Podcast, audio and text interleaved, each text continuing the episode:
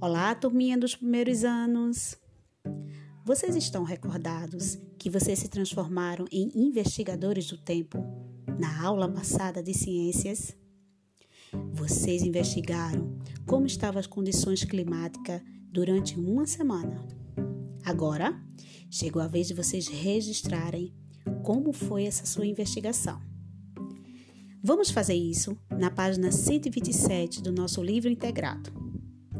No segundo quesito, agora, anote quantas vezes você representou cada símbolo.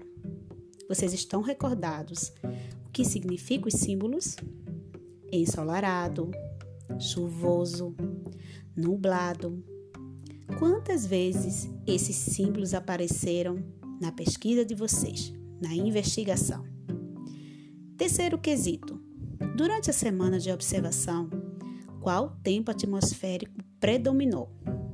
Predominou o tempo atmosférico ensolarado, chuvoso ou nublado.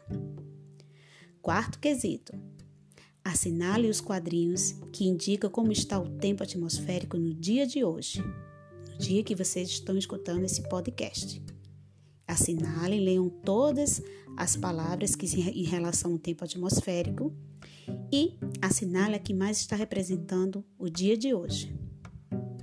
E por último, vocês vão responder verbalmente o quinto quesito. Em sua opinião, o que as pessoas podem planejar, planejar consultando a previsão do tempo? Vamos pensar? Até logo!